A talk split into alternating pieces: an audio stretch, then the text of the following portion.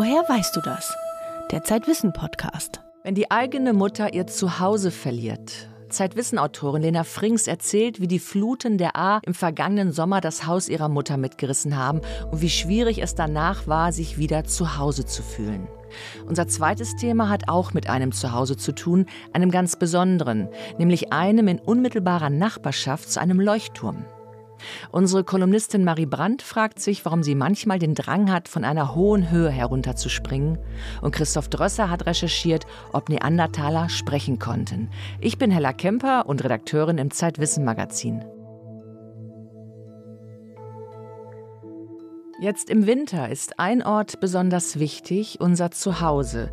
Hier suchen wir Geborgenheit und sind geschützt vor Wetter und Kälte. Auch wenn uns manchmal die Decke auf den Kopf fällt, möchten wir auf die eigenen vier Wände nicht verzichten. Sie sind der Kokon, in den wir uns zurückziehen können, die Höhle, die uns umhüllt. Darüber, was es bedeutet, sich zu Hause zu fühlen und was es heißt, diesen Ort zu verlieren, darüber spreche ich jetzt mit meiner Kollegin Lena Frings. Hallo Lena. Hallo Hella. Lena, deine Mutter hat im vergangenen Juli ihr Zuhause verloren, so wie 1700 andere Menschen. Sie wohnt im Ahrtal und hat bei der Flutkatastrophe, als nämlich die Flüsse über die Ufer traten und halbe Dörfer mitgerissen haben, eigentlich alles verloren. Nur ihr Leben nicht und ihre Angehörigen. Lena, magst du uns vielleicht die Flutgeschichte deiner Mutter erzählen? Gerne. An der Oberfläche war es zunächst eine Geschichte der Tatsachen. Meine Mutter kam am Abend des 14. Julis mit einer Freundin gemeinsam nach Hause. Es hatte sehr viel geregnet und das Wasser der Ahr stieg und stieg immer höher. Und dann hieß es nur noch raus, alle raus hier. Meine Mutter packte noch das Goldkreuz ihrer verstorbenen Mutter und flüchtete aus dem Fenster. Und das ist dann tatsächlich alles, was ihr an materiellen Dingen blieb. Das heißt, deine Mutter ist um ihr Leben gerannt. Zumindest stand das Wasser kurze Zeit später bis unter die Decke ihrer Wohnung im ersten Stock. Sie musste ja eigentlich nur ein paar Meter den Hang hinauflaufen. Es ist eine sehr bergige Region, aus der ich komme. Und dort stand sie dann mit ihrer Freundin, mit dem Vermieter, und sie schauten zu, wie Autos und ihre Küchenschränke davonschwammen. Von dort liefen die beiden Freundinnen in der gleichen Nacht noch durch den Wald und kamen glücklicherweise bei einem befreundeten Ehepaar unter. Die beiden wohnen in einem Fachwerkhaus weiter oben am Berg. Und hat das Wasser das Haus deiner Mutter komplett weggerissen? Also bis auf das Mauerwerk musste in den Tagen darauf alles rausgerissen werden, weil es entweder zerstört war oder von einer Ölschicht bedeckt. Sie konnte also nicht mehr in ihre Wohnung zurück und so begann mit dem Moment der Flucht vor dem Wasser für sie eine monatelange Reise, bei der sie als Gast bei verschiedenen Menschen wohnte. Das heißt, deine Mutter hatte ihr Haus verloren, ihr Zuhause verloren und sie musste erstmal jetzt zusehen, wo sie übernachten kann. Sie brachten meine Mutter in ein Auffanglager im Tunnel der Umgehungsstraße und von dort fuhr sie im Auto mit Fremden weiter in Richtung Bonn, wo mein Bruder wohnt. Und hat sie zwischendrin dort immer übernachtet oder ist das jetzt alles in einem Tag passiert? Nee, zum Beispiel bei meinem Bruder blieb sie so drei, vier Nächte und hatte dann aber auch das Gefühl, dass sie dort wieder weg muss. Sie wollte wieder zurück in das Flutgebiet und zu den Menschen, die Ähnliches erlebt hatten und ähm, auch schon anpacken. Und so durchlief sie fünf verschiedene Stationen, bis sie schlussendlich in dem Gästezimmer ihrer Schwester unterkam. Mhm. Wie lange irrte deine Mutter auf diese Art und Weise umher? Also es waren jetzt mittlerweile knapp vier Monate. Meine Mutter hatte jedoch enormen Rückhalt von Familie und Menschen, die sich um sie sorgten. Und das haben jetzt zum Beispiel Geflüchtete nicht, die neu ins Land kommen und niemanden kennen. Wie geht es deiner Mutter jetzt? Mittlerweile geht es ihr tatsächlich sehr gut. Sie ist vielleicht sogar ein bisschen sicherer geworden, falls man das sagen kann. Wie meinst du das sicherer geworden? Ich glaube dadurch, dass sie so viel verloren hat, dass sie mehr, mehr halt sogar in sich gefunden hat dadurch. Aber da musste sie erstmal hinkommen und ich würde sagen, das hat sich erst eingestellt, nachdem sie wieder eine Perspektive hatte. Welche Perspektive ist das? Sie darf nun glücklicherweise in ein Tiny House ziehen. Die wurden von Spendengeldern finanziert. Und sehr viele Menschen haben ehrenamtlich sehr viel Energie in die Realisierung gesteckt. Zum Beispiel war da eine Schulklasse, die eine Woche lang den Boden vorbereitet hat und die Anschlüsse gemacht hat, im ganz konkreten Fall für das Haus meiner Mutter. Ja, Boden, Mutterboden ist ja in diesem Fall fast wortwörtlich zu nehmen, denn er bereitet die Basis für das neue Zuhause deiner Mutter. Genau, also ich fand es auch ähm, schön, dass tatsächlich neuer Mutterboden wird es genannt, ins Ahrtal gebracht wurde, weil der alte Boden verseucht, verschlammt war oder abgetrieben ist. Mhm. Und jetzt, als ich das letzte Mal da war, konnte man auch sehen, dass wieder langsam Gras auf diesem Mutterboden wächst. Lena, das ist die konkrete Flutgeschichte deiner Mutter, das, was ihr widerfahren ist. Aber wagen wir uns vielleicht mal eine Bewusstseinsschicht tiefer vor, wenn dir das recht ist. Du hast mit deiner Mutter ja viel in den letzten Wochen gesprochen über das, was sie erlebt hat, sowohl am Telefon als auch über Zoom. Und du warst auch dort zu Hause bei ihr. Wie hat das Unglück deine Mutter verändert? Bei meiner Mutter konnte ich beobachten, dass sie nach der Flut erstmal wie aufgebrochen war. Ihr Inneres lag wie bei einer Wunde außen und sie hat in der Zeit sehr viele eindringliche Wörter und Sätze gefunden für Erlebtes. Ich habe mich gefühlt, als hätte ich Schlamm im Kopf, als wäre ich durchgewirbelt worden durch die Flutwelle und so wie der Schlamm überall sich niedergelegt hat, eben auch in mir eine Weile verblieb. Das hatte natürlich mit dem traumatisierenden Erlebnis zu tun, mit dem enormen Schock, mit dem Verlust und mit der Trauer, aber ich glaube, dass es auch damit zusammenhing, kein Zuhause zu haben. Ja, ich habe ja schon immer meinen auch der Stille gebraucht, um zu meiner Mitte zu finden. Der ist weggeschwemmt worden. Ich war nirgendwo mehr zu Hause. Es war alles etwas verrückt, im wahrsten Sinne des Wortes. Meine Mutter war in der Zeit ohne Zuhause innerlich orientierungslos. Und sie klingt auch ein bisschen traurig, finde ich. Ja, das auf jeden Fall auch. Ja, denn ein Zuhause zu haben heißt ja auch, sich in der Welt zu verorten, Sicherheit zu spüren und einen, einen Schutz zu haben. Viele Menschen meiner Generation stellen sich vielleicht auch die Frage, in welcher Stadt oder in welchem Land sie sich zu Hause fühlen, weil wir nicht mehr so an Orte gebunden sind und auch die Schattenseiten der Distanzen kennen. Diese Fragen sind auch interessant und wichtig und sollten gestellt werden und ich bin darauf gestoßen in meiner Auseinandersetzung mit Zuhause. Dabei geht es jedoch vielmehr um das Gefühl der Zugehörigkeit und der Heimat und meine Mutter hat sich diese Art von Fragen nie stellen müssen. Bei der Flutkatastrophe geht es viel basaler um den Verlust und die Bedeutung von Zuhause im Sinne von Obdach. Was hat deiner Mutter dabei geholfen, wieder Orientierung zu finden? Was hat ihr neuen Halt gegeben? Das Tiny House? Orientierung bot, so denke ich, zunächst einmal die Gemeinschaft, die Katastrophe war ja eine kollektive Erfahrung. Menschen haben zusammen die Häuser leergeräumt, auch wenn sie einander gar nicht kannten. Und so verschoben sich zugleich auch die Grenzen des Privaten. Dann waren da plötzlich ganz viele Leute, die geholfen haben, standen in unserem Haus im Keller. Es wurde geräumt. Ich sah, wie unsere privaten Sachen an mir vorbeigeräumt wurden, vor die Tür gestellt wurden zum Abtransport. Ja, das ist auch nochmal eine Nummer. Das Leben wird von anderen aufgeräumt, weggeräumt. Die eigenen vier Wände sind ja eigentlich ein sehr privater Raum. Danach kommt in der Vorstellung vieler nur noch das Schlafzimmer, das Tagebuch oder das Gehalt. Das sind die Dinge, von denen wir eigentlich denken, sie gehen niemandem etwas an. Ja, ich finde es sehr bewegend, wie deine Mutter das schildert, dass ihr ihre Sachen weggeräumt, aufgeräumt werden von anderen. Ähm, es war sicherlich schwer für sie, in, auch in diesem Tiny House ein neues äh, Zuhause finden zu können. Ja, bisher hat sie das tatsächlich auch noch nicht, zumindest nicht diesen privaten Raum, auch wenn sie sich sehr, sehr freut, weil die Tiny Houses stehen ja jetzt auch verständlicherweise im Interesse der Öffentlichkeit. Menschen möchten wissen, was mit den Spendengeldern passiert ist.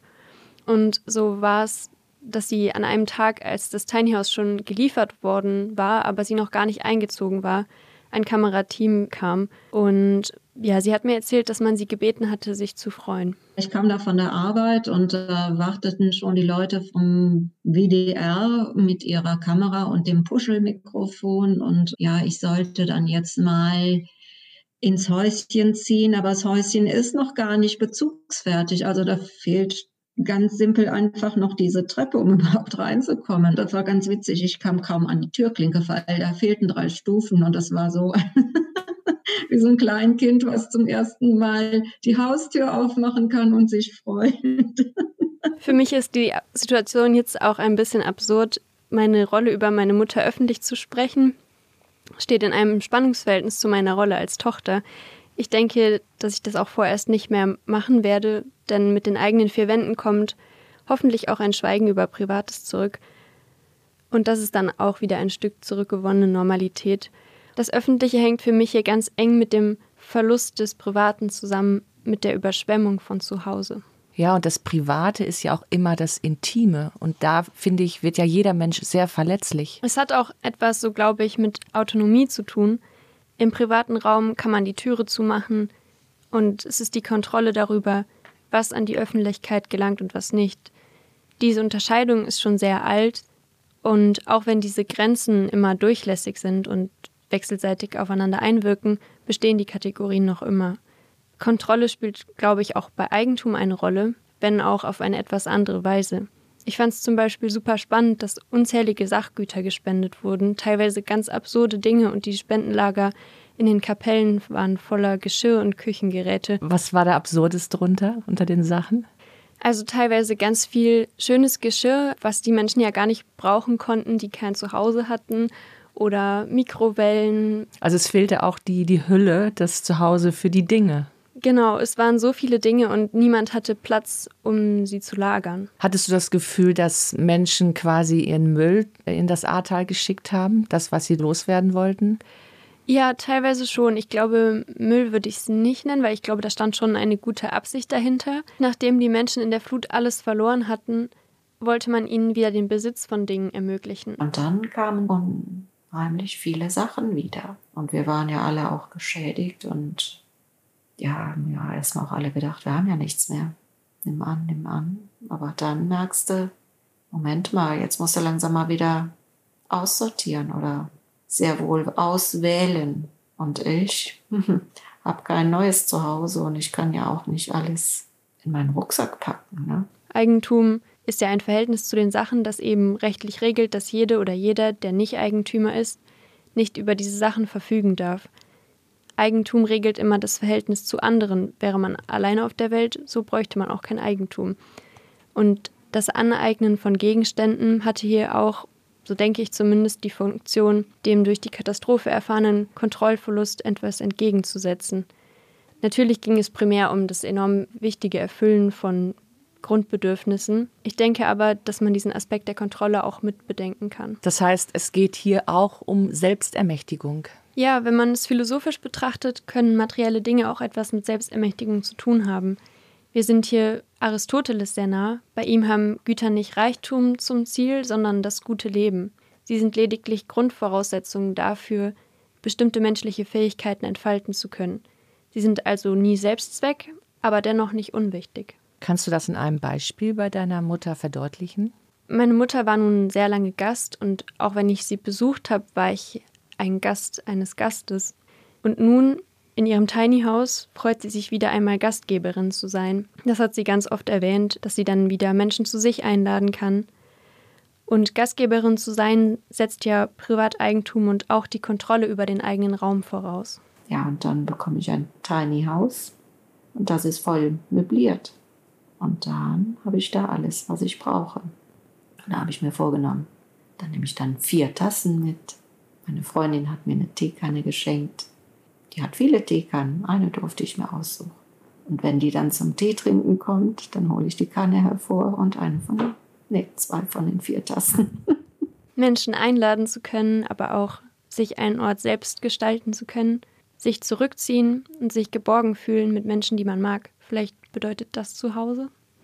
Ja, ich denke, es geht auch noch darüber hinaus. Das Zuhause ist ja auch der Ort eigentlich der Erinnerung, der Vergangenheit, der schon gelebten Jahre.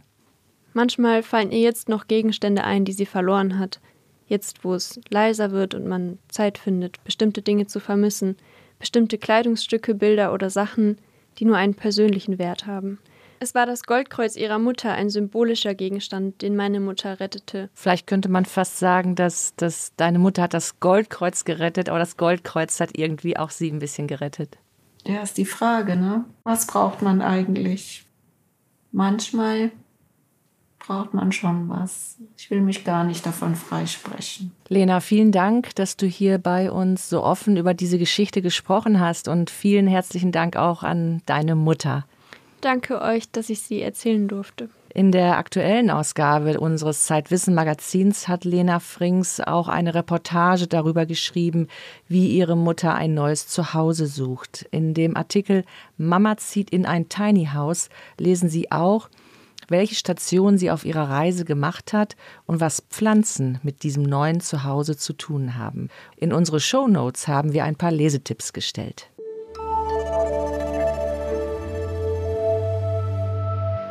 Mensch Marie, die sonderbaren Entdeckungen der Marie Brandt.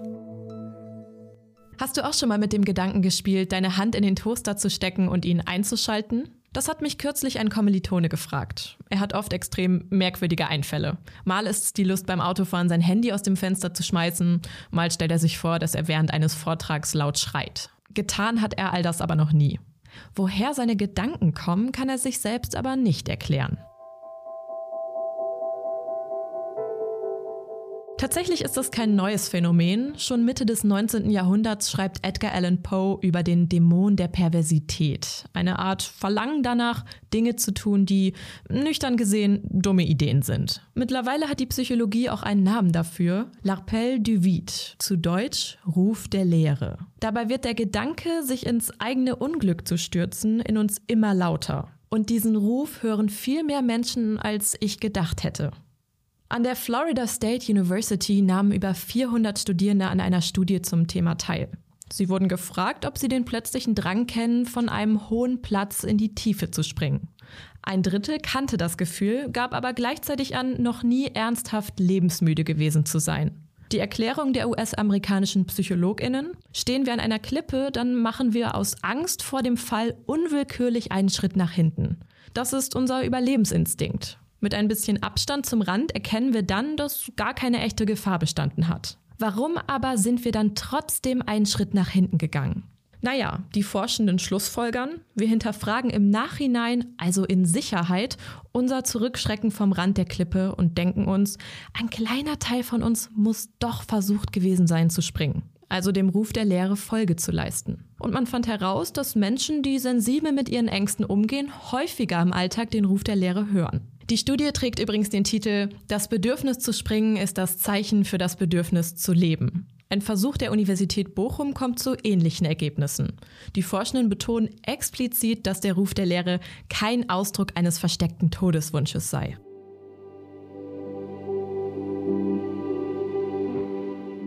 Meistens sind es ja sowieso nur harmlose Impulse, etwas Dummes zu tun. Zumindest mein Kommilitone konnte immer noch der Versuchung widerstehen, beim Zähneputzen die ganze Tube Zahnpasta zu essen.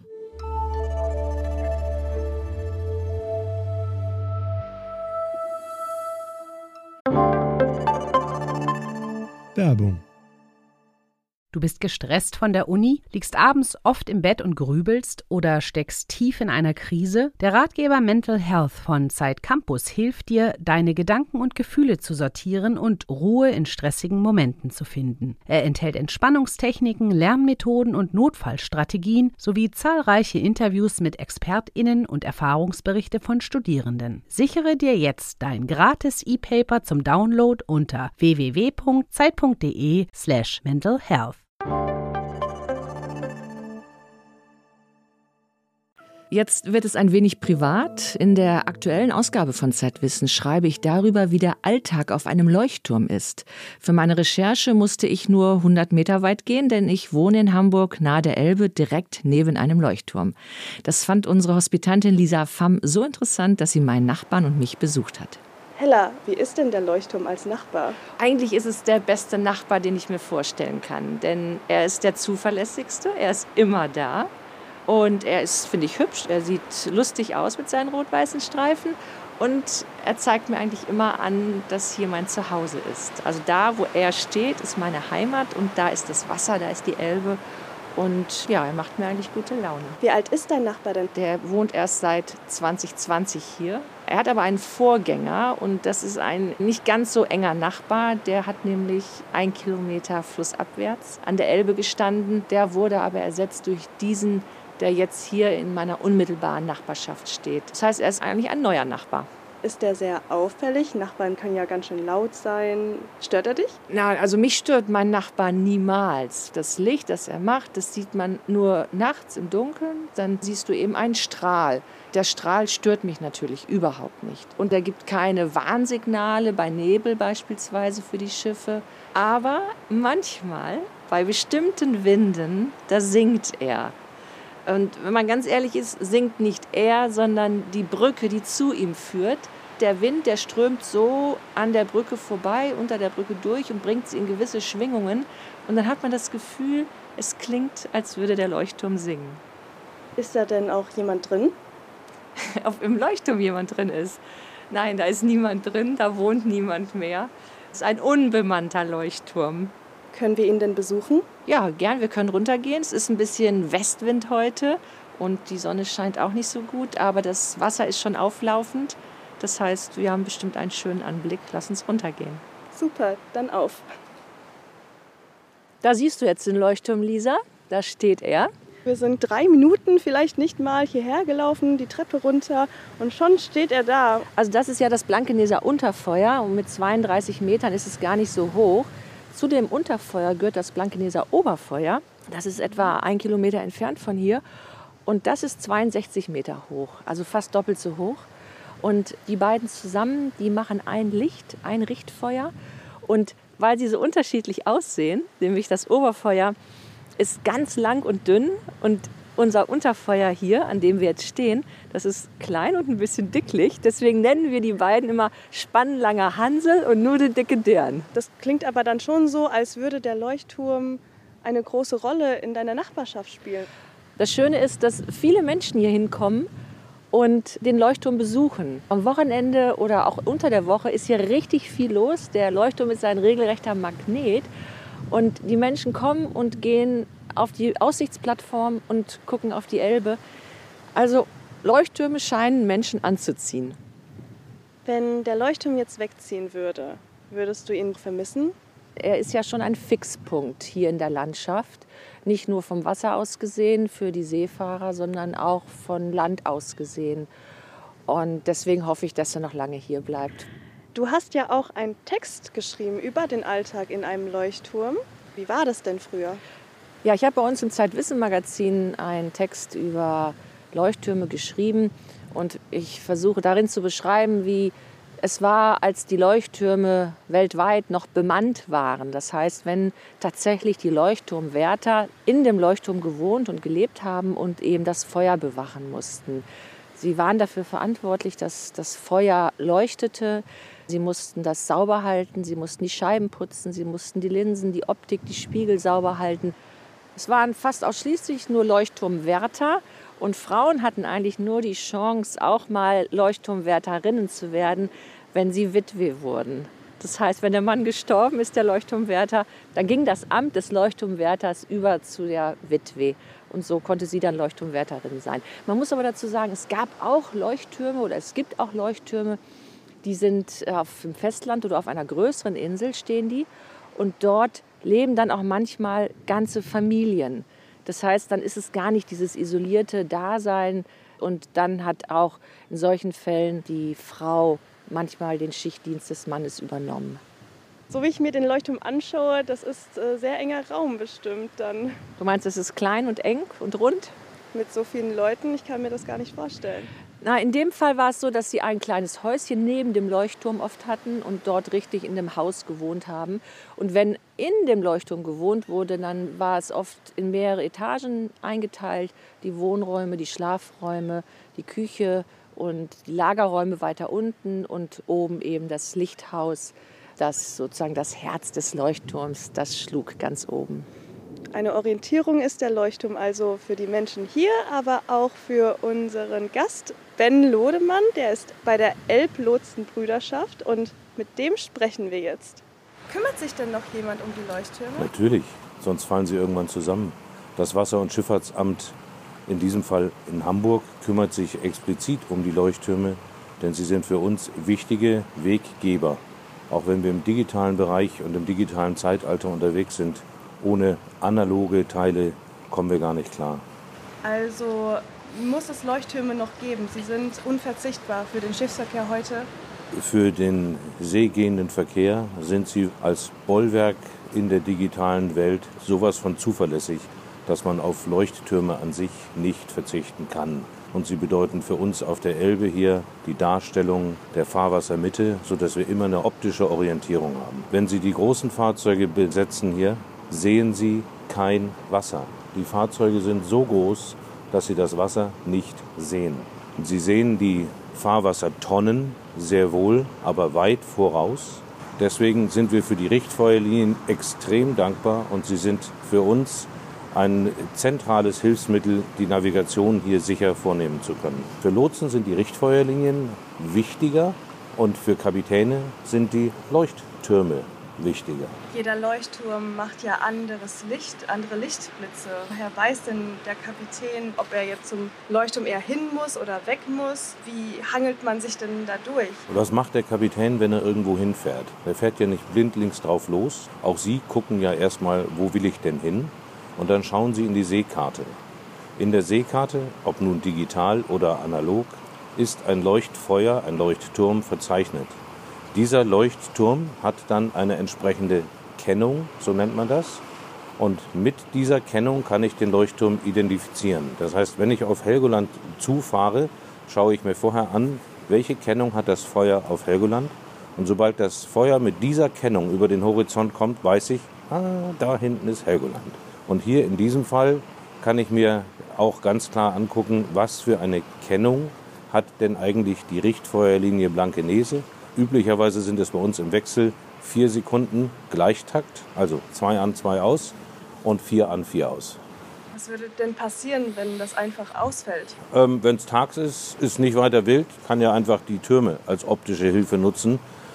Ähm, aber die Stromversorgung für diese Richtfeuer ist extrem gesichert und ist nicht gleichbedeutend mit der Stromversorgung der umgebenden Häuser. Es ist natürlich die Frage, was ist der Hintergrund? Also wenn wir ein großes Katastrophenszenario haben, dann sind die Dinger auch aus. Aber wenn wir jetzt irgendwo einen Bagger haben, der eine Leitung in der Straße aufreißt, dann sind die weiter an. Wie weit kann man denn dem Licht sehen? Das ist ganz, ganz unterschiedlich, wie die Linsen aufgebaut sind und wofür die Teile gedacht sind. Also wenn Sie die Leuchttürme an den Küsten nehmen, können Sie die teilweise bis zu 20 Seemeilen, das sind um und bei 35 Kilometer weit sehen. Aber das ist natürlich auch abhängig von der Luftfeuchtigkeit, von der Wolkenbildung, von all dem, was dazugehört. Diese Richtfeuerlinien sind so gemacht, dass man sie im Allgemeinen etwa vier bis fünf Meilen sehen kann. Viel weiter braucht man sie ja nicht sehen. Was passiert denn, wenn sehr starker Nebel ist? Dann nutzen wir die eigentlich durch die Richtfeuerlinien beschienenen Strecken als sogenannte Radarlinien und haben sozusagen ein Bird's Eye View auf das Revier, sodass der Kollege, der das Schiff fährt oder den Kapitän berät, immer noch mal durch einen zweiten Kollegen, der am Radarschirm sitzt, beraten wird. Und als Referenzlinie wird immer diese Richtfeuerlinie, dann Radarlinie, herangezogen. Waren die Hamburger Leuchttürme immer schon unbemannt? Sagen wir so, seitdem ich auf der Elbe bin, ja. Es wird sicherlich. Ah nein, es gibt eine wunderschöne Anmerkung. Nageln Sie mich jetzt bitte nicht fest, ob das 1543 oder 1567 war auf Neuwerk gibt es einen alten Leuchtturm. Es ist einer der ältesten Leuchttürme hier. Und es gibt einen Brief des Leuchtturmwärters an die Kommerzdeputation Hamburg, in der er sich beschwert, man möge doch bitte nicht in seine Fenster schießen. Er würde sich bemühen, das Feuer so hell wie irgend möglich zu fachen. Also, die waren besetzt. Ich weiß aber nicht, wie lang. Und äh, hätten Sie mal gern Leuchtturmwärter werden wollen? Nein. Leuchtturmwetter wäre definitiv nie. Warum, warum nicht? Ähm, das ist einsam. Das ist nicht so unbedingt abwechslungsreich, würde ich mal vermuten. Und ähm, wenn ich mit jemandem schnacken wollte, müsste man erst mal weit reisen, falls man überhaupt wegkommt. Ich bin fast 20 Jahre lang zur See gefahren und muss ehrlich sagen, wenn ich jetzt überlege, 20 Jahre Seefahrt gegen 20 Jahre Leuchtturmwärter, ich hatte den besseren Job. sagt Ben Lodemann von der Elbbruderlotsenschaft in Hamburg, dem wir an dieser Stelle noch einmal herzlich für seinen Besuch beim Blankeneser Unterfeuer danken möchten. Ich kann mir übrigens auch nicht vorstellen, auf einem Leuchtturm zu wohnen. Ich habe nämlich Höhenangst. Was es mit einem Menschen macht, der Tag für Tag vom Brüllen des Ozeans umgeben ist, davon erzähle ich in der aktuellen Ausgabe von Zeitwissen. Was wir nicht erklären können. Die unmögliche Kolumne von Christoph Drösser. Heute konnten die Neandertaler sprechen.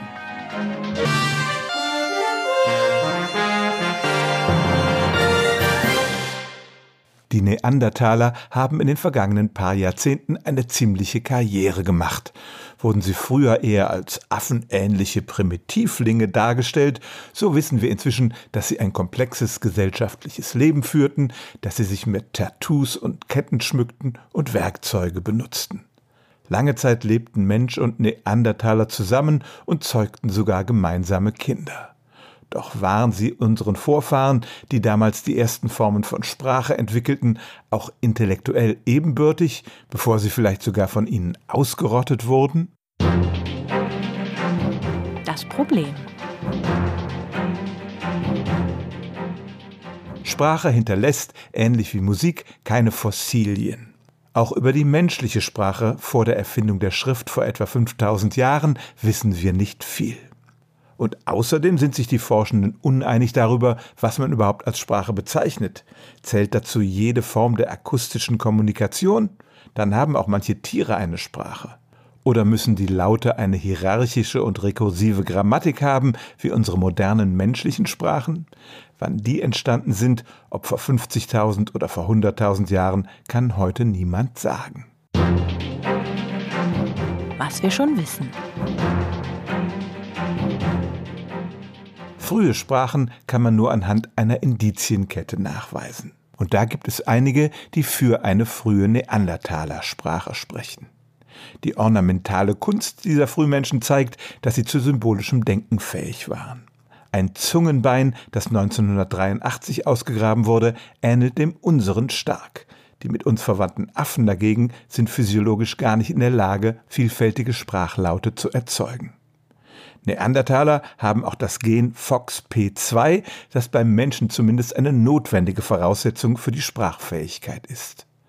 Und im vergangenen Jahr haben Forscher mit 3D-Simulationen des Innenohrs gezeigt, dass Neandertaler auf die gleichen Frequenzen spezialisiert waren, in denen die menschliche Sprache erklingt. Unser gemeinsamer Vorfahr Homo heidelbergensis dagegen hatte diese Sensibilität nicht was wir nicht erklären können. Selbst wenn die Neandertaler grundsätzlich in der Lage waren, sprachähnliche Laute zu produzieren und differenziert zu hören, heißt das noch lange nicht, dass sie auch die entsprechenden intellektuellen Fähigkeiten hatten. Ein einzelnes Gen beweist auch nichts. Das FOXP2-Gen findet sich auch bei anderen Säugetieren. Die Forschenden werden sich noch eine Weile weiter streiten und es wird munter spekuliert. So vermuten manche, dass die Neandertaler-Sprache von Konsonanten dominiert war. Dann hat sie vielleicht so ähnlich geklungen wie Klingonisch aus Star Trek.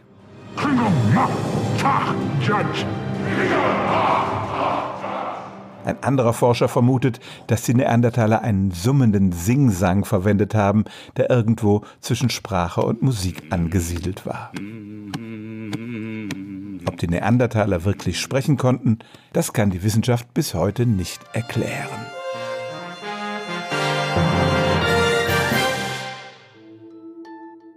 Weitere Themen in der aktuellen Ausgabe von Zeit Wissen. Die Erzählung deines Lebens, Erfahrungen und Erkenntnisse in Worte zu fassen, das bedeutet vor allem eins, einen Schatz zu heben. 100 Hasen, 1000 Geschichten, ein Gespräch mit der bücherbegeisterten Elke Heidenreich. Willkommen im Reich der Snow Monkeys, wie sich die Japan-Makaken ihrer bitterkalten Umgebung angepasst haben. Werden hier Drachen leben? Tiere und Pflanzen reagieren auf den Klimawandel. Aber wie? Eine Übersicht der aktuellen Ausgabe sowie ein kostenloses Probeheft finden Sie unter zeit.de/slash wissen-podcast. Und die Redaktion erreichen Sie per Mail über redaktion.zeit-wissen.de. Ich bin Hella Kemper und wir hören uns wieder am dritten Sonntag im Februar.